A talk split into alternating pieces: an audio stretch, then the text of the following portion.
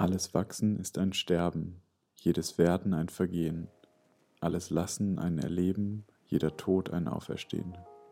Rabindranath Tagore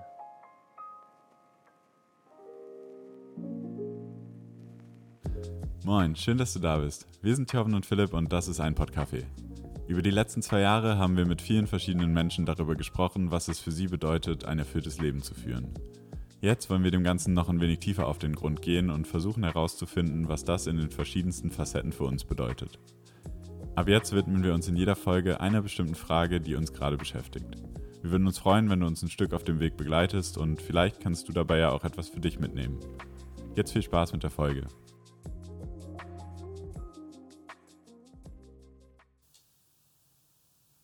Läuft. Super. Es ist ganz schön warm hier schon wieder drin. Das geht echt schnell. Das ist dieser kleine Raum. Aber es sieht. Vielleicht mache ich gleich nochmal ein Bild von, unser, von unserem Aufnahmesetting. Sehr professionell wieder. Das ist langweilig. Das so ist super langweilig. Ich habe mich zu Tode gelangweilt. Hat sich schon mal jemand zu Tode gelangweilt?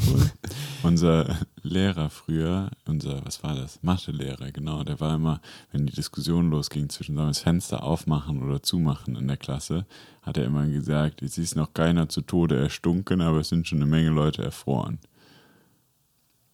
Das ist immer das Argument dafür, dass das Fenster zubleibt und es ekelhaft gestunken hat, weil pubertierende Kinder. Und es stimmt auch nicht, weil es sind auch schon Leute, bestimmt weil die Luft ausgegangen ist, erstickt. Ja. Boah, Tod, Aber- Tod durch pubertierenden Schweiß ist. Mhm. So möchte ich, glaube ich, nicht sterben. Lieber erfrieren, wahrscheinlich. Hast du dir schon mal Gedanken gemacht, wie du gerne sterben würdest? Hm. Nicht in letzter Konsequenz wahrscheinlich, nee.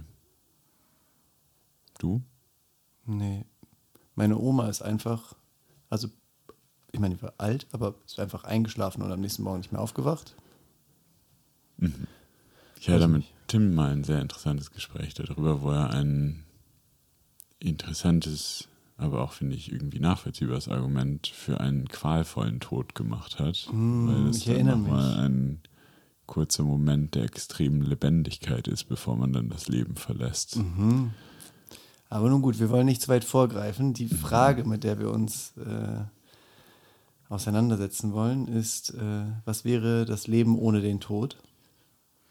Genau. Ich kann, ich, mir kam der Gedanke zu dieser Frage oder so ähm, während des, während dieses Schweigeretreats ähm, war so der letzte Tag war dem Tod gewidmet.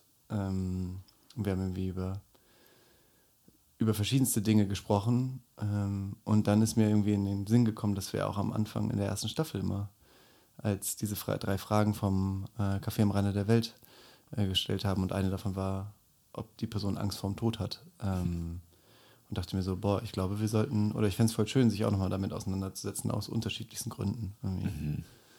Mm, Ja, ich finde es auch gerade bei mir sehr spannend und auch in Bezug auf diese Frage, hast du Angst vor dem Tod, weil ich bei meinen Großeltern gerade sehe, die jetzt langsam alle sehr alt werden und sich deswegen halt in aller Intensität mit dem Thema auseinandersetzen müssen und damit dazu gezwungen werden und wie sehr das doch nochmal auch diese Wahrnehmung für den Tod, glaube ich, ändert. Also weil zum Beispiel meine, meine eine Oma, die hat immer ihr ganzes Leben gesagt, dass sie gar keine Angst vor dem Tod hat. Und jetzt, wo es dann aber mit sehr großen Schritten darauf zugeht, schwingt es doll um und man merkt, dass sie doch irgendwie sehr am Leben hängt und nicht loslassen will oder kann.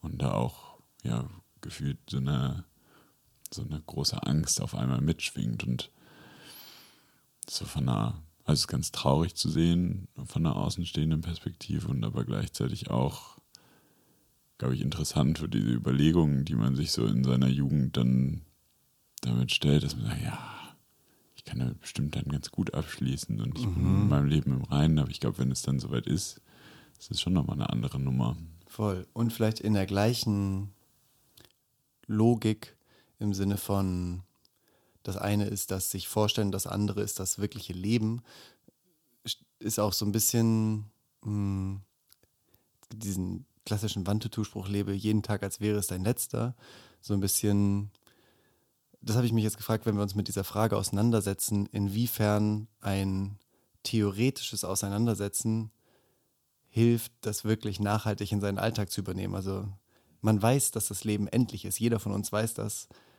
Und man weiß es auch jeden Tag. Und trotzdem führt es in der Regel nicht dazu, dass man so leben würde, als wäre es der letzte Tag oder man wüsste, es wäre endlich. So oft machen wir, finde ich, sehr quatschige Sachen. Und als wir in diesem Retreat haben wir dann halt oft über Menschen mit Nahtoderfahrung gesprochen oder Menschen, die irgendwie ihren Partner oder ihre Partnerin oder Kinder oder so verloren haben, also wo der so sehr nah war und das dann, dann glaube ich, so auch nicht nur im Kopf, sondern halt wahrscheinlich auch im Herzen zu, zu einer Veränderung geführt hat. Und ich bin mal gespannt, wenn wir jetzt uns oder wie wir uns damit auseinandersetzen und mhm. ja, ob man das Gefühl hat, dass es dann irgendwie zu was Neuem führt. Mhm. Ja, ich freue mich auch sehr darauf. Ich bin gespannt. Also ich weiß noch gar nicht so richtig, wie ich da rangehen will. Mhm. Ich habe auch so ähm. Gedanken zu, ich würde mir voll gerne angucken, wie verschiedene Gesellschaften sich mit dem Tod auseinandersetzen. Also so, weil schon dieses hier, dann ist so ein Leichen, also so, es gibt ja auch Kulturen, in denen das mehr in denen der Tod mehr zelebriert wird und auch offener und so. Ähm, auch Trauer. Ich hatte ein Gespräch mit einer Freundin letztens, die halt auch meinte, dass sie irgendwann mal ähm, oder da war halt ein Todesfall in der Familie und irgendwann ist ihr aufgefallen, dass ihre eigene Trauer so total egozentrisch war. Also es war eigentlich gar keine Trauer der Person gegenüber, das, sondern es war ein Ich habe die Person jetzt nicht mehr. So, ähm, und was, also was, welche Rolle hat Trauer eigentlich auch mit dem Tod und so und auch dieses, was kommt nach dem Tod, also so, ja, ist da nichts oder ist da Hölle und Himmel oder ist da ein neues Leben oder so? Ähm, ich weiß, da weiß wir werden es herausfinden. Wir werden es herausfinden. Es gibt super viel zu erkunden. Die Antworten auf diese Fragen kommen in. Ja, für, für die Leute, die das jetzt hören, in zwei Minuten. Ah, stimmt, in zwei Minuten. für uns in dem Monat. Gibt uns mal einen Monat, dann ja. lösen wir das. Machen wir. Fangen wir mit einem Goethe-Zitat an, damit die Leute denken, ich bin ein bisschen arzi und kenne mich mit Kultur aus. Auf geht's. Und zwar ist es, der Tod ist der Kunstgriff der Natur, viel Leben zu haben. Das muss ich nochmal wiederholen. Ich habe es nicht verstanden. Der Tod ist der Kunstgriff der Natur, viel Leben zu haben. Mhm. Und warum möchtest du damit anfangen? Mm, weil ich finde, dass das sehr schön die, ja, so die Rechtfertigung, warum es den Tod gibt und warum der Tod eigentlich eine Voraussetzung fürs Leben ist und etwas, irgendwo etwas Gutes ist, darstellt. Und viel Leben haben im Sinne von ähm, Wert. Hm, nee, ich glaube, also grundsätzlich einfach als Kontrast und ähm, auch, also man würde, glaube ich, nicht das Leben leben, wenn es nicht den Tod gäbe. Weil das Gegenteil von, oder wenn es keinen Tod gäbe, wäre ja alles unendlich. Und dann hätte man nie irgendwie wahrscheinlich einen Antrieb, irgendetwas zu machen. Mhm. Das war ja die Frage, die eine Freundin mir irgendwie so ganz am Anfang, als wir, bevor wir uns angefangen haben, Gedanken zu machen und diese Idee zur Frage hatten, gestellt hat und meinte, warum wäre das? Also müsste das eigentlich so sein? Könnte man nicht, auch wenn man unendlich leben würde, ohne diese künstliche Verknappung Tod, ähm, ein erfülltes Leben oder ein, ein sinnvolles Leben leben oder so. Ich finde die Vorstellung auch irgendwie ganz grausam, wenn es kein Ende gäbe. Mhm. Da komme ich dann jetzt direkt zu meinem Dune-Zitat oder beziehungsweise nicht wirklich zu Dune-Zitat, aber zu Dune. Ich habe nämlich im Urlaub den vierten Teil davon gelesen. Das ist sowas wie so ein Fantasy-Epos, so ein bisschen wie Star Wars, kann ich wirklich jedem sehr ans Herzen legen. Mhm. Mich, ich meine, ich lese nicht super viele so Sci Geschichtsbücher, Sci-Fi-Bücher, aber wenn, dann packen die mich meistens, aber Dune packt mich schon sehr besonders. Und, ich finde ähm, sehr schön, wie du das ähm, objektiv bewertet hast. Das hat mich sehr gefreut. Ich wollte nur nicht wieder sagen, das ist das beste Buch, was ich jemals gelesen habe. Richtig. Das wollte ich nochmal hervorheben. Dankeschön. Ähm, dass du das wertschätzt, weiß ich sehr zu schätzen. ähm, und zwar, also es ist wirklich eine wirre Geschichte, wenn man das so ein bisschen erzählt. Aber am Anfang gibt es auf jeden Fall so einen Mensch, der kriegt irgendwie, hat so ein bisschen übernatürliche Kräfte und der kriegt dann ein Kind und das Kind über Umwege wird irgendwie zu so einem Halbgott. Ähm, Spoilerst du gerade das halbe Buch eigentlich? Ja, also wenn man es bis jetzt nicht gelesen hat, ist man selbst schuld, ist es in den 80ern rausgekommen. Okay. Ähm, außerdem ist es nicht äh, so viel von der, also davon kann man jetzt nicht so viel ableiten von der Geschichte. Wie auch immer. Das wird so ein Halbgotteskind und lebt dann irgendwie so 4000 oder 5000 Jahre. Und ähm, das beschreibt dann halt sehr eindrücklich, was das mit einem macht. Und ähm, so irgendwann mitten in dem Buch sagt er, naja, also ich verstehe oder ich bin so gelangweilt einfach vom Leben, dass ich verstehe, dass wenn es einen Gott gäbe, er allein aus Langeweile den freien Willen erfunden hätte, weil man es sonst einfach nicht aushält. Und mhm. ich glaube, das können wir einfach nicht einschätzen, was es bedeuten würde, wenn wir nicht nach einer Zeit sterben würden. Und trotzdem, also dann finde ich so den Umgang, ich habe ähm, mich auch so ein bisschen mit verschiedenen Kulturen oder mich hat irgendwie ja am Anfang auch schon interessiert, wie verschiedene Kulturen mit dem Tod umgehen. Und trotzdem ist ja vor allem hier in, in, in westlichen Kulturen der Tod inzwischen so was super Ausgelagertes und auch, also ich habe oft das Gefühl, wir tun so, als wenn wir leben oder geboren werden und dann läuft das Leben so ewig lang und ganz am Ende vom Leben steht halt der Tod planmäßig so. Ähm, und man spricht da nicht gerne drüber und irgendwie finde ich auch ganz interessant, dass sind Tod und Geburt Dinge, die ja eigentlich so, die früher halt zu Hause stattgefunden haben und ganz natürlich waren, halt inzwischen auch so sterilisiert, klinisch ausgelagert sind oft und so sehr prozessuell ablaufen. Mhm. Ähm, also auch wenn, auch wenn das irgendwie so offensichtlich sein sollte, das ist irgendwie so, so ein bisschen diese Diskrepanz. Das ist irgendwie, ich habe auch irgendwie jetzt mit ganz vielen Menschen über den Tod gesprochen und die wenigsten machen das gerne. Mhm. Mhm. Es, ja, also ganz viele Sachen, die mir zu einfallen. Ähm, das erste ist, oder ein Gedanke, den ich auch aus einem Gespräch mit einem Freund hatte, ist, dass ich glaube, dass der Tod hier so gesehen wird, wie er ist, ist, weil er dem, was wir im Leben gerade als Gesellschaft wertschätzen, einfach sehr widerspricht. Also so, unsere Gesellschaft ist sehr auf Besitzen und Kontrolle über Dinge bekommen ausgelegt und Tod ist das ultimative Loslassen und das ultimative Anerkennen von uns gehört nichts und wir haben keinerlei Kontrolle über das, was passiert. Und ich glaube, dass es deswegen für uns und für viele, vor allem in der westlichen Welt, keine Ahnung, ich kann darüber nicht aussagen, wie, wie das mhm. in anderen Teilen der Welt aussieht, aber ich glaube, deswegen ist es gerade hier so schwer. Und ich ja. finde, das sieht man auch.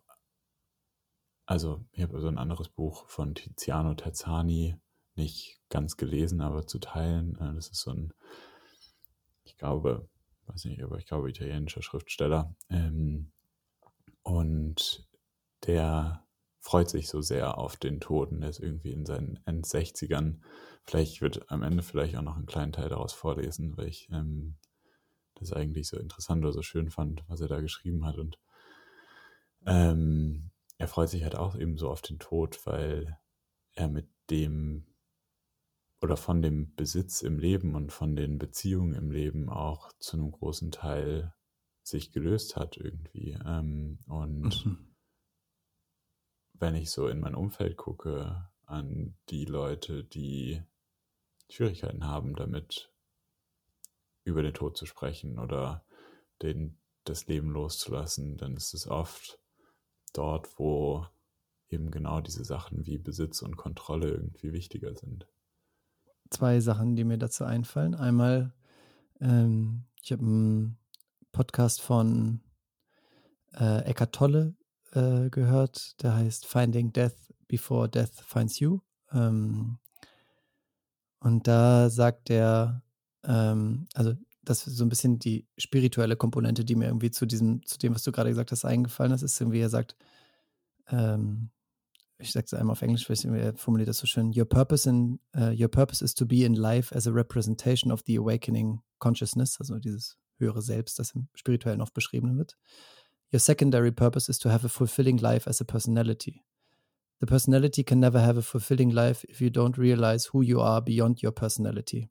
Otherwise, you will always be looking for yourself within this world and not find it. Also so ein bisschen, das ergänzt, finde ich, diese Besitzperspektive, die du gesagt hast, wenn wir uns darauf reduzieren, was wir versuchen, wenn wir versuchen, irgendwas festzuhalten, dann werden wir wahrscheinlich am Ende merken, dass man nichts festhalten kann. Nicht mal mehr sich selber. Ähm, und zu dem Punkt mit den anderen Traditionen oder mit anderen Kulturen, als ich mit Tim äh, über den Tod gesprochen habe und so über so meine Gedanken, hat er, wir waren irgendwie Samstagabend Bierchen trinken und Sonntagmorgen äh, hatten wir ein Basketballspiel.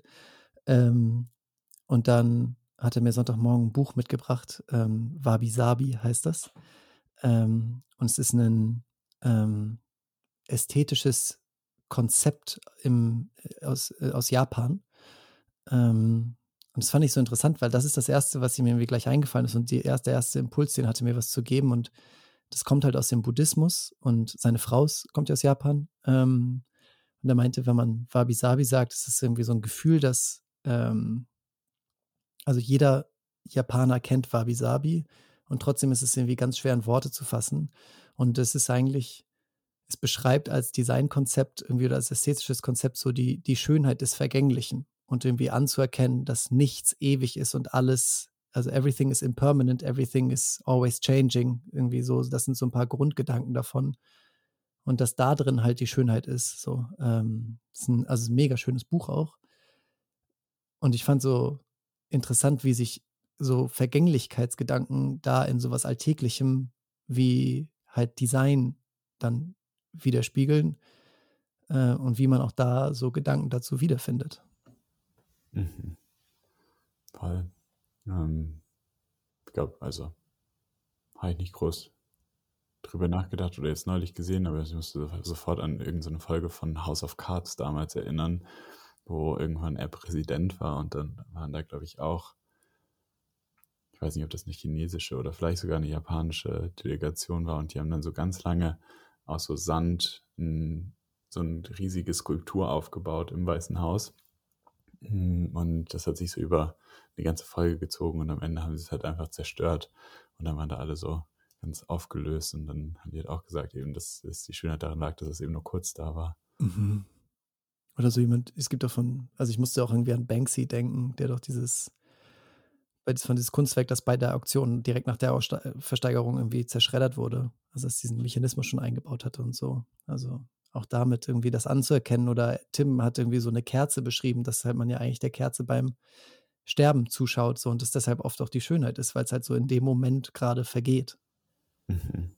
Ähm, das stimmt. Und er, er meinte, ja, es so traurig manchmal.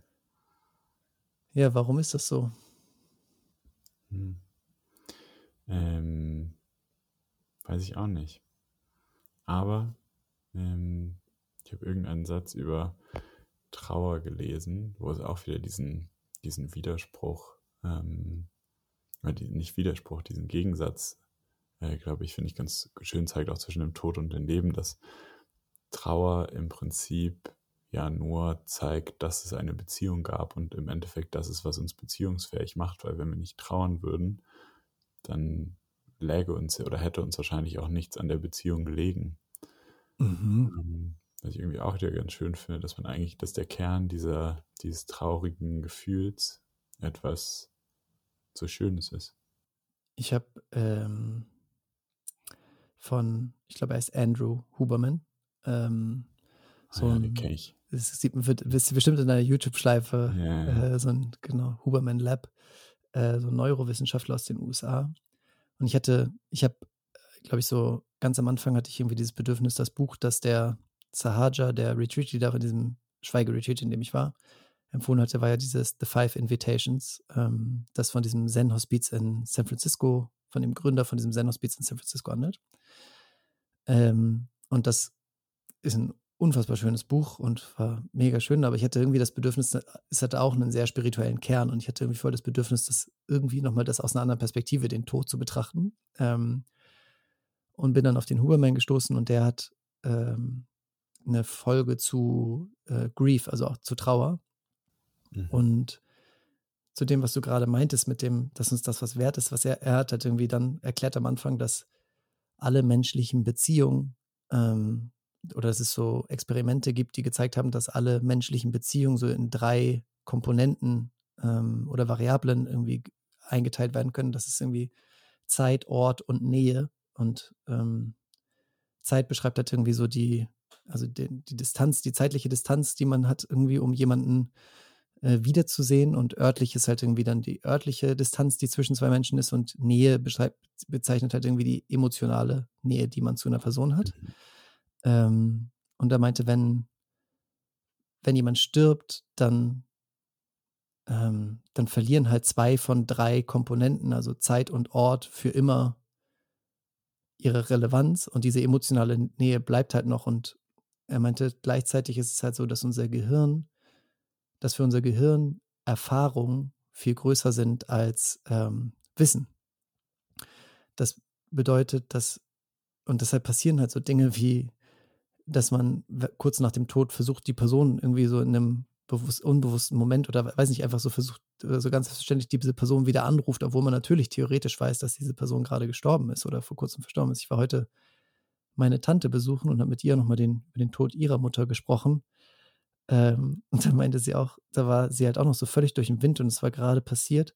Und sie hat irgendwie gerade mit dem Bestatter telefoniert und ihre Tochter ist irgendwie kurz noch irgendwie in den Laden, um sich was zu essen holen. Und Bea meinte so, dann hat sie einfach das Telefon in die Hand gerufen, um ihre Mutter anzurufen, um mir zu erklären, was der Bestatter gesagt hat, bis ihr halt aufgefallen ist, dass sie ja gerade verstorben war. Ähm, und dass wir halt, dass Trauer halt auch diese Phase des Überschreibens ist und es deshalb auch kein Shortcut fürs Trauern gibt, so ein bisschen, sondern man muss halt irgendwie einfach äh, eine Zeit lang Erfahrungen sammeln, um anzuerkennen, ähm, dass, dass das passiert ist.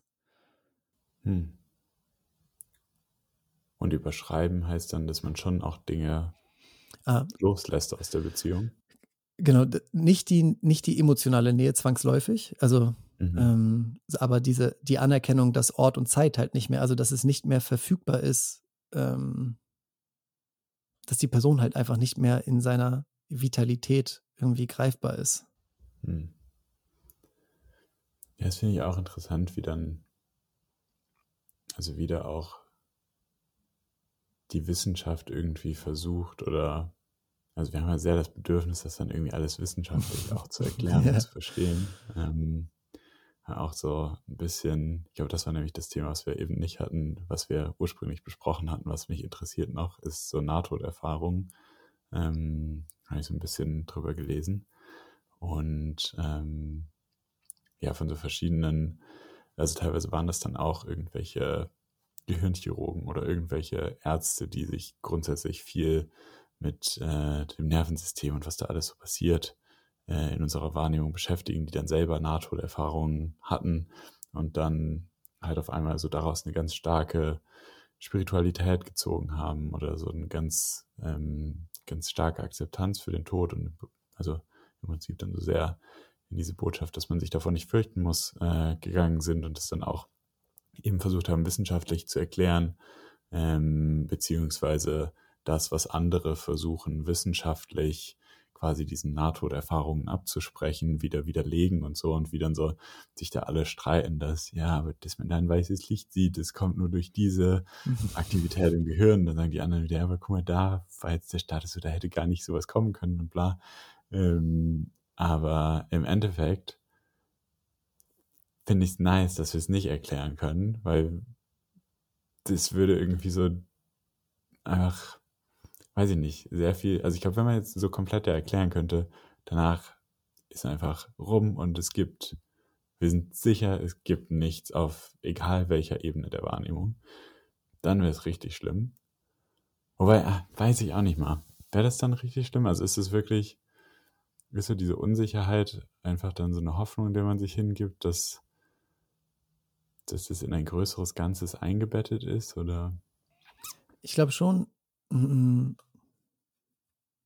oder ja, vielleicht erstmal die Frage an dich, woran hast du, ist dir diese Frage irgendwie aufgetaucht? Also hast du eine, hast du eine Vorstellung oder eine Präferenz an Gedanken, was so, wie, was also glaubst du an eine Wiedergeburt oder an Himmel und Hölle oder an das Nichts oder mm, ist es dir egal? Nee, tatsächlich nicht und eigentlich ist das so das, was ich daran, glaube ich, mir bewahren möchte, einfach eine gewisse Neugierde, was danach passiert, ohne eine große Erwartung.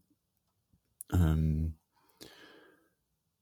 und ich glaube, das lässt mich damit gerade jetzt irgendwie einigermaßen in Frieden sein, dass ich einfach eben keine feste Vorstellung davon habe, was danach da passiert, sondern einfach schaue.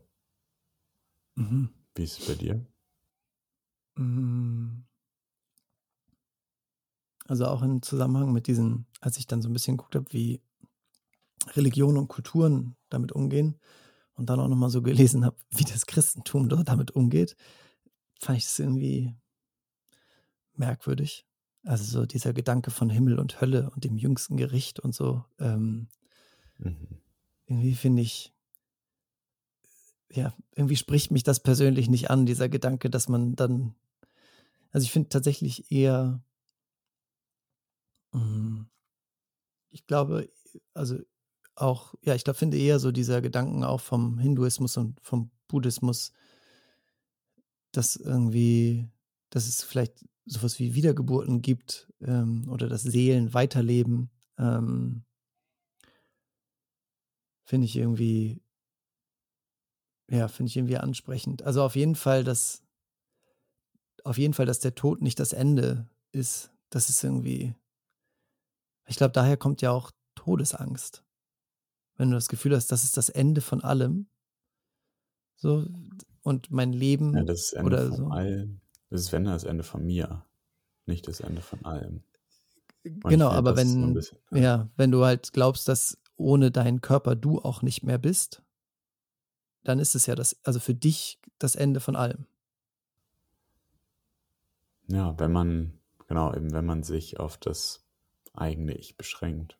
Mhm. Aber es ist ja, also als Krishnamurti zum Beispiel und diese ganze, ähm, ich glaube, vieles aus der, viel aus der spirituellen Welt gehen ja auch sehr viel in diese Gedanken von, indem ich jetzt mit dir in eine Beziehung trete, ist etwas von mir in dir und andersrum oder indem man halt eben gewisse Dinge in die Welt trägt oder ähm, ja, was auch immer eigentlich alles macht, ist interagiert man mit der Welt und wird ein Teil von der Welt und die Welt ist ein Teil von einem selber und ähm, ist halt eben dann nur die Frage, wo ziehst du diese Grenze und mhm. ich weiß nicht, also das ist glaube ich so der einzige Gedanke oder der andere Gedanke, den ich dazu noch habe, ist, dass es eigentlich nicht so wichtig ist, ob ich dann irgendwann nicht mehr bin, ähm, weil es eh weil ich eh immer mehr an diese ganze Verbindung von allem glaube. Mhm. Dass man einfach nur dann wieder ein Teil davon oder vielleicht noch mehr ein Teil davon wird. Mhm. mhm. Ich habe, also, und gleichzeitig fand ich, ich habe mit ähm, meiner Mama gestern Abend noch voll lang ähm, darüber gesprochen. Ich bin, äh, kann ich gleich nochmal sagen, aber ich bin mega, mega dankbar irgendwie auch für die Frage, ähm, also dass wir die irgendwie gewählt haben ähm, weil das zu voll vielen schönen Gesprächen mit Menschen, die mir wichtig sind, geführt haben, hat. Ähm, ich habe zum Beispiel gestern, also von meiner Mama sind schon beide Elternteile, mein Opa letztes Jahr und meine Oma vor, also ihre Mutter vor 12, 13 Jahren und Oma an Krebs und Opa an, also hatte irgendwie sehr starke Demenz auch. Also auch sehr unterschiedliche Wege irgendwie. Und wir haben gestern Abend irgendwie lange in der Küche zusammengesessen und ähm, ja, sie hat irgendwie das auch mal alles von den beiden so erzählt, weil das für mich auch irgendwie sehr viel weiter distanziert war und sie bei beiden total nah dran war. Und ich meinte auch vorher schon, als ich, bevor ich hierher nach Tönning gekommen bin, meinte ich schon zu ihr, dass ich da voll gerne mit ihr drüber sprechen möchte, wohl wissend, dass ihr das wahrscheinlich nicht so einfach fällt. Und meinte aber auch, dass ich voll gerne, also nicht als Kind mit ihr über den Tod sprechen möchte, wenn das irgendwie ansteht. Also so, mhm. so ein bisschen wie über eine Scheidung sprechen, wenn die Scheidung an, also über so einen Ehevertrag sprechen, wenn man sich scheiden will oder so. Also so ein bisschen so, dann ist schon so Druck drauf, wenn klar ist, man muss das jetzt regeln. Und irgendwie mhm. finde ich's, fand ich es voll schön. Ähm, ja, also was ich eigentlich sagen wollte, ähm, für meine Mama und heute meinte meine Tante auch nochmal zu über ihre Mutter, ähm, meinte, dass beide auch ganz oft dabei gesagt haben, dass für sie die schlimmste Vorstellung wäre, zu sterben, bevor sie sich nicht sicher sind, dass ihre Kinder sich um sich selber sorgen können. Ähm, hm. Also, und als ich mit Hannes ähm, gesprochen habe, einem, einem, meinem ältesten Freund, der äh, seit 15 Jahren eigentlich in der Pflege tätig ist und lange in der Altenpflege und auch schon sehr viele und auch zeitweise im, im Hospiz und so, also volontiert hat, ähm, und der jetzt auch Papa geworden ist, ähm, und ich ihn das gefragt habe, ob, inwiefern das privat für ihn eine Rolle spielt, hat er auch sofort instinktiv gesagt, dass er sich selber um sich irgendwie nicht so richtig Sorgen macht, aber mehr um, um sein Kind und irgendwie seine, wie so ohne ihn das weitergeht. Also ob das, ob einfach alle sicher sind und alles gut ist. Irgendwie. Das fand ich irgendwie auch spannend, weil so ein bisschen aus dieser jetzt aus unserer Einpott Kaffee Podcast spirituell Sicht ist dann so ein bisschen auch einfach natürlich, finde ich. Ähm, weil wir vielleicht auch gerade noch keine Verpflichtung und noch keine eigene Familie haben und so. Ich kann mir vorstellen, dass das auch irgendwie nochmal wandelt. Ja, das glaube ich ist generell jetzt.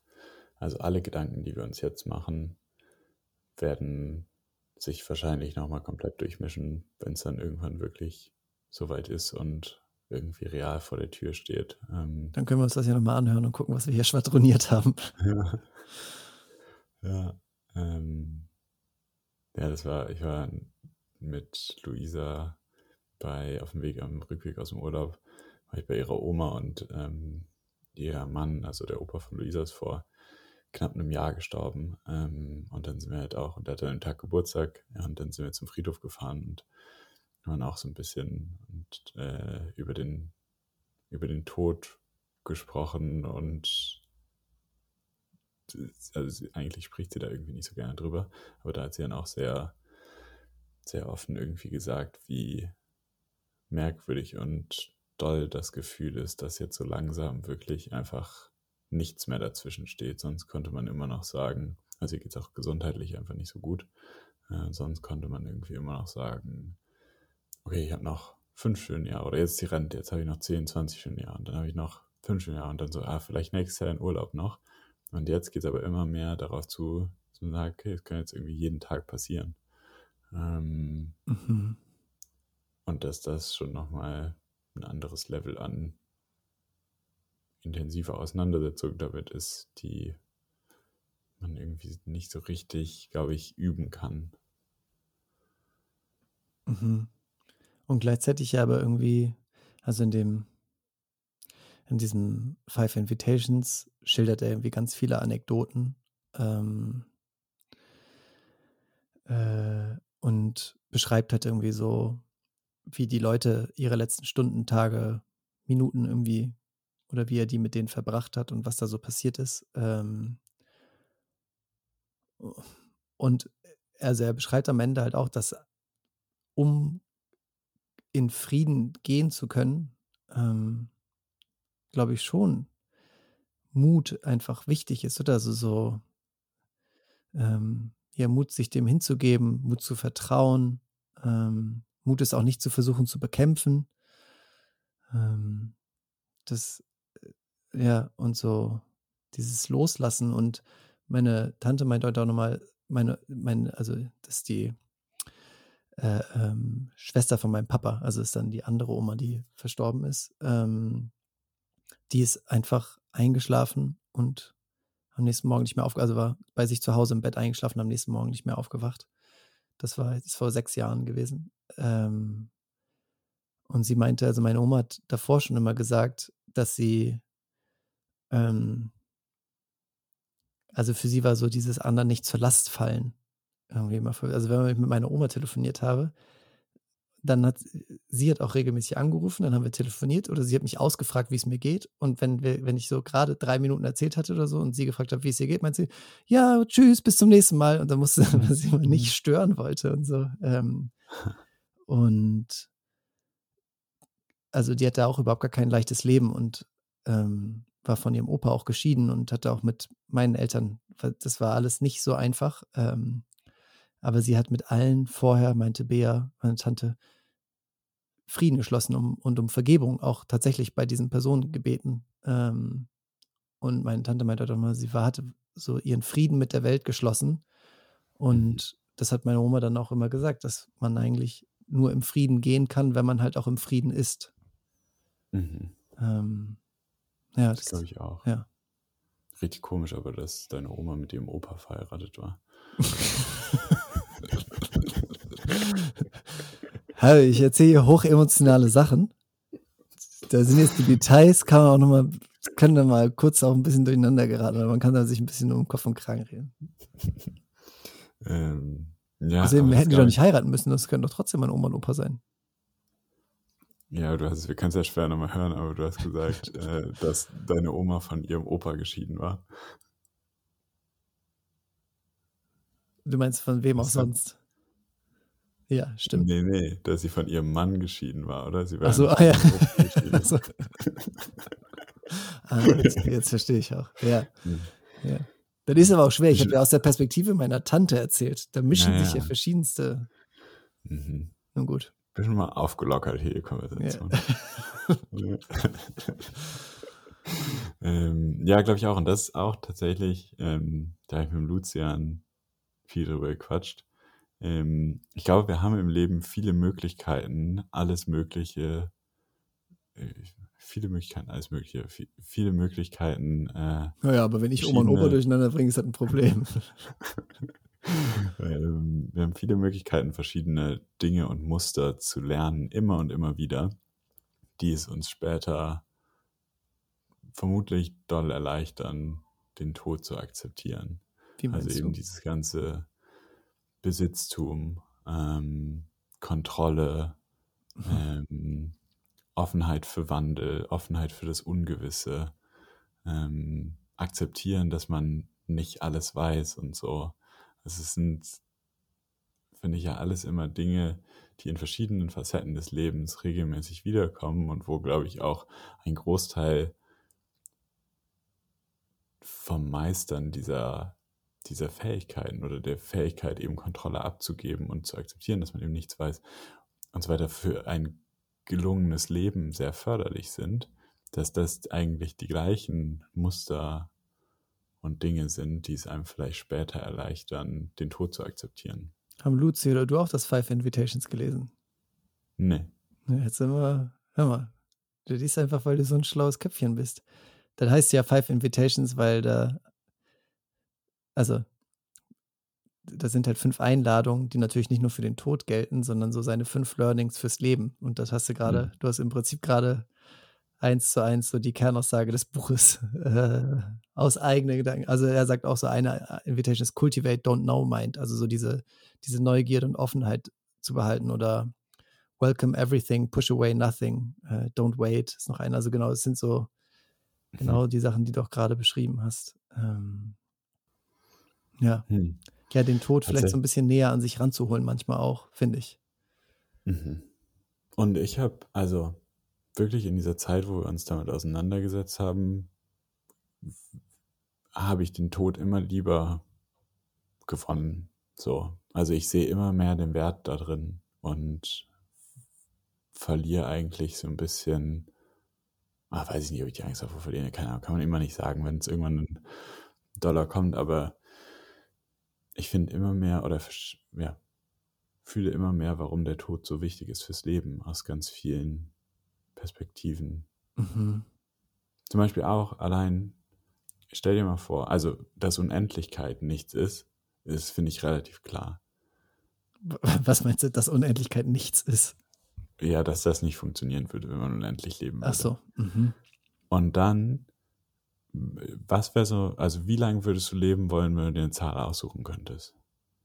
Ist ja auch egal, welche Zahl man da sagt. Es ist immer dann, sobald es soweit ist, denkst du, es ist zu kurz. Ob es jetzt 30 Jahre, ob es 60 Jahre, ob es 500 Jahre wären. Ja, oder du hast halt 500 Jahre gesagt und denkst jetzt so nach 50, oh fuck. ja, vielleicht. Ja. Ähm, Und deswegen, ich glaube, es ist auch schon gut so, wie es ist. Ja. Also außer natürlich Tode, die zu früh passieren, wo Menschen irgendwie so aus dem Leben gerissen werden. Ähm, Mhm. aber ja, tatsächlich zum Thema Neugierde habe ich noch einen interessanten Gedanken, finde ich. Und dazu würde ich, glaube ich, kurz eine halbe Seite aus diesem Tiziano Terzani Buch vorlesen. Leider ist ein bisschen lang. Ich hoffe, die Leute schlafen nicht ein. Nee, ich äh, freue mich, du hast auch so eine schöne Vorlesestimme. Ähm, die Einsamkeit in der Hütte im Himalaya hat mir gezeigt, dass ich nichts mehr zu wünschen habe. Dort brauchte ich nichts, ein wenig Wasser zum Trinken und das gab's an der Quelle, wo auch die Tiere hinkamen. Zum Essen hatte ich ein bisschen Reis mit Gemüse, den ich auf dem Feuer kochen konnte. Was hätte ich mir denn wünschen können? Doch nicht im Kino den neuesten Film anzusehen. Was hätte ich denn davon? Was würde das an meinem Leben ändern? Nichts mehr. Denn das, was mir jetzt bevorsteht, ist vielleicht die seltsamste, interessanteste, neueste Sache, die mir je widerfahren ist. Das ist der Grund, weshalb ich keine Lust mehr habe, in diesem Leben zu verweilen. Weil dieses Leben meine Neugier nicht mehr weckt. Ich habe es von innen und außen gesehen, von allen Seiten. Und die Wünsche, die es in mir wecken könnte, interessieren mich nicht mehr. Der Tod ist wirklich das einzig Neue, was mir noch passieren kann. Denn er ist etwas, was ich noch nie gesehen und noch nie erlebt habe. Ähm, das war im Prinzip so seine, ja, warum er sich auf den Tod freut. Und da habe ich mich gefragt, ob sich das nicht genau widerspricht mit der Fähigkeit, immer neugierig zu bleiben. Und es ist irgendwann, akzeptieren wir den Tod, wenn wir die Neugierde loslassen auf das Leben und dann nur noch neugierig auf den Tod sind? Oder kann man neugierig auf das Leben und den Tod gleichzeitig sein? Ich würde letzteres Zwei- sagen. Irgendwie hat mich das gerade, also ich finde voll schön, wie er es geschrieben hat. Und ich finde auch diese Neugierde voll, also auf, also so wie er es gesagt hat, aber gleichzeitig denke ich mir, man muss doch, mh, also das Leben kann doch jeden Tag, genauso wie er es auch beschrieben hat, mit ganz wenig wunderschön sein und daran kann ich mich erfreuen und muss das nicht als zu wenig beschreiben und dann sagen, es muss jetzt der Tod kommen, weil alles andere ist langweilig. Ich weiß nicht, ob, also, ich überspitze das jetzt vielleicht Mhm. auch so ein bisschen. Nee, aber stimmt schon so ein bisschen. Also das hat mich auch so ein bisschen gestört an der Mhm. Passage. Also, weil, ja, es ist irgendwie, also ich finde diese Offenheit dafür und diese Neugierde voll schön, aber ich finde auch genau das, was er beschrieben hat, würde ich auch so unterschreiben, aber man kann, finde ich, auch einfach sich in der, in der Besonderheit, weiß nicht, ist das ein Wort, ähm, Schönheit und irgendwie Einzigartigkeit des Lebens suhlen, solange man denn kann und das schätzen und trotzdem in dem gewissen, also ja, so trotzdem nicht Angst vor dem Tod haben oder dem offen gegenüber sein. Als ich gestern unten mit meiner Mama in der Küche war, kam Frank, ihr Mann, irgendwann rein. Ähm, ist nicht ihr Opa. Ähm, und er meinte irgendwie einfach so, dass ihm, also er kam irgendwie, es kam irgendwie so aus ihm raus, meinte irgendwie so, er musste mal an so einen Spruch denken, der, den er irgendwann mal äh, irgendwo hat stehen sehen und der war, ähm, Geborgenheit im Letzten ist Gelassenheit im Vorletzten. Äh, Oder bringt Mhm. Gelassenheit im Vorletzten. Und das finde ich so. Also er meinte, für ihn hat der, hat die Vorstellung vom Tod auch sowas Geborgenes und sowas Erlösendes und sowas Entspannendes. Und das gibt ihm eine gewisse Gelassenheit fürs Leben. Hm. Das finde ich ist auch eine schöne Haltung. Das finde ich auch, wenn man sich wirklich des Todes gewiss ist, kann man eigentlich nicht anders als entspannt sein im Leben. Mhm. Oder also warum sollte man sich nicht entspannen im Leben, wenn man wirklich vor Augen hat, dass man stirbt? Und so viele Sachen finde ich, deshalb finde ich, ist der Tod so wertvoll. So viele Sachen stellen, warum, warum sollte ich wegen Kleinigkeiten so wütend sein? Oder ähm, warum sollte ich Dinge tun, die ich eigentlich gar nicht möchte? Oder Ja sagen zu Dingen, zu denen ich nicht möchte. Also so vieles, glaube ich, stellt das eigentlich in Frage, wenn man sich dessen bewusst ist. Oder vielleicht Mhm. auch stellt man sich dann am Ende die Frage, warum habe ich das nicht mehr gemacht? Mhm. Ähm, eine Sache auch, die ich, auf die ich irgendwie immer wieder gestoßen bin in Gesprächen über den Tod oder ja, wenn man so, oder wenn ich so tief in diesen Gedanken war, wie besonders und doll das auch ist, finde ich es auch interessant, wie unbesonders der Tod eigentlich ist und dass das so etwas so stark Verbindendes auch zwischen allen Lebewesen, allen Lebewesen ist, weil wir es alle, alle einfach machen müssen. Es gibt keinen Weg dran vorbei und wir alle werden es erfahren. Und ich finde, auch wenn wir den Tod alleine, dem Tod alleine entgegenstehen müssen und es alleine bewältigen werden, ist es doch irgendwie verbindend zu wissen, dass wir das alle teilen. Mhm, stimmt. Und jeder hat es bisher geschafft. Und jeder hat es geschafft, genau. ja. ja, stimmt. Ähm, Deswegen, ja. ja. Hat jeder hat es hinbekommen. Das kriegen wir schon auch hin. Was nimmst du, das ist ja immer so ein bisschen die Frage jetzt am Ende, wo wir uns mit dieser Frage auseinandergesetzt haben, was, was nimmst du mit? Vielleicht haben wir davon vieles auch schon so indirekt angesprochen. Mhm. Ähm, ja, ich hoffe so ein bisschen eine Gelassenheit. Hm. Einfach, ich glaube, ich möchte den Tod näher bei mir halten. Also den Gedanken an den Tod. Ähm, hoffe, dass ich noch eine Weile habe. Aber ähm, irgendwie, ja, war das schön, sich so viel damit auseinanderzusetzen, fand ich. Ähm, äh, ich habe hier noch von einer auch ähm, aus irgendeinem Artikel ist das von einer Krankenschwester in einem Hospiz, die die fünf häufigsten genannten unerfüllten Wünsche Sterbender. Ähm, wünsche, ich hätte den Mut gehabt, weniger nach den Bedürfnissen anderer zu leben. Ich wünsche, ich hätte nicht so viel gearbeitet. Ich wünsche, ich hätte den Mut gehabt, meine Gefühle stärker auszudrücken. Ich wünsche, ich hätte mich besser um meine Freunde gekümmert und ich wünschte mir, ich hätte mir erlaubt, das Leben mehr zu genießen. Ähm, finde, also so ein bisschen teilweise auch Wallpaper-Aussagen natürlich, äh, oder wie sagen Wandtattoo-Aussagen.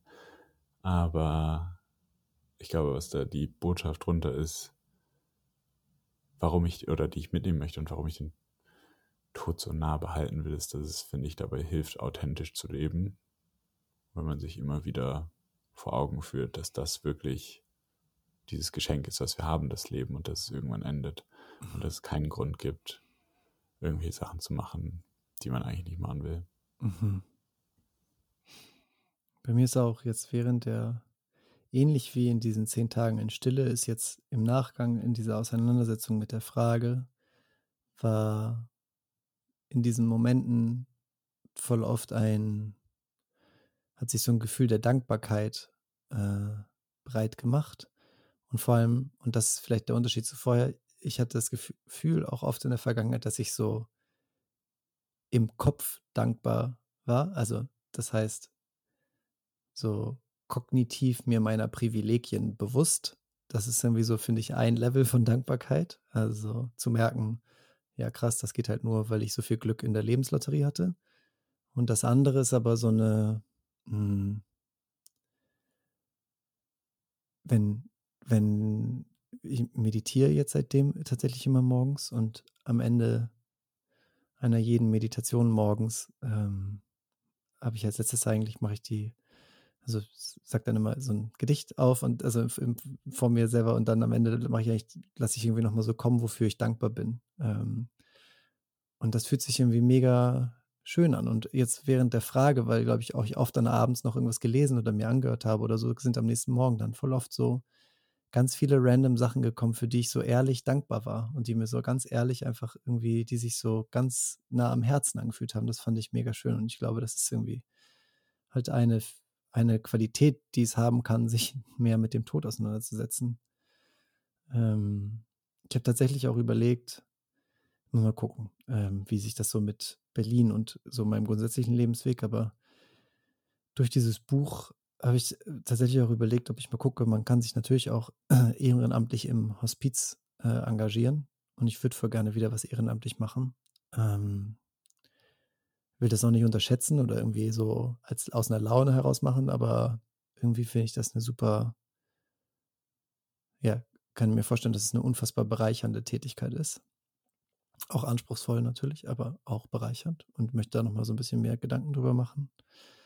Ähm, ja, und eine letzte Sache. Ähm, ich habe seit der, der Opa, der ähm, geschieden ist von seiner Frau, meiner Oma, ähm, der hat sehr, ist schon in, sehr, in einem sehr fortgeschrittenen Stadion von Demenz auch.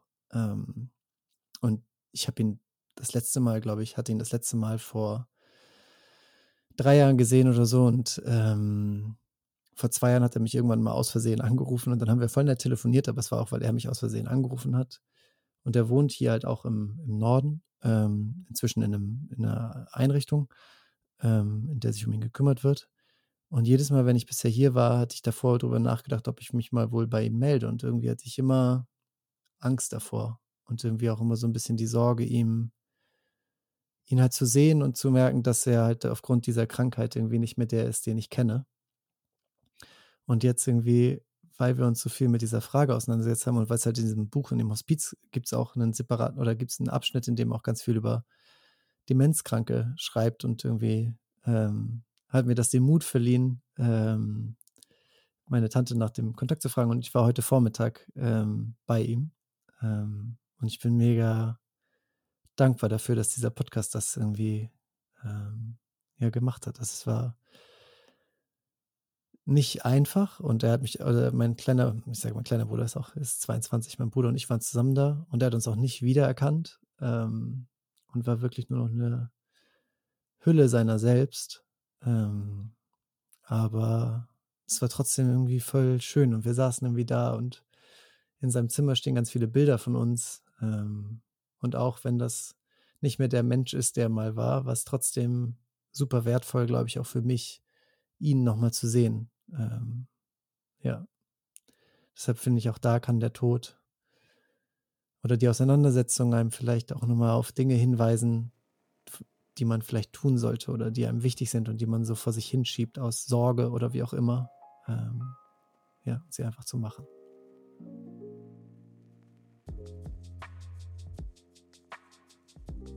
Hey, vielen Dank fürs Zuhören. Da wir echt schlecht im Marketing sind, würden wir uns freuen, wenn du den Podcast mit Freunden teilst, für die das etwas sein könnte. Wenn du Gedanken zur Folge hast, schick uns die doch gerne bei Instagram oder an hey at einpodcafé.de. Wir teilen bei Instagram auch vor und nach den Folgen noch mehr Gedanken zur jeweiligen Frage. Wenn du uns gerade bei Spotify oder iTunes hörst, bist du auch nur einen Klick davon entfernt, uns zu folgen oder uns eine Bewertung dazulassen. Tut nicht weh und freut uns. Bis zum nächsten Mal.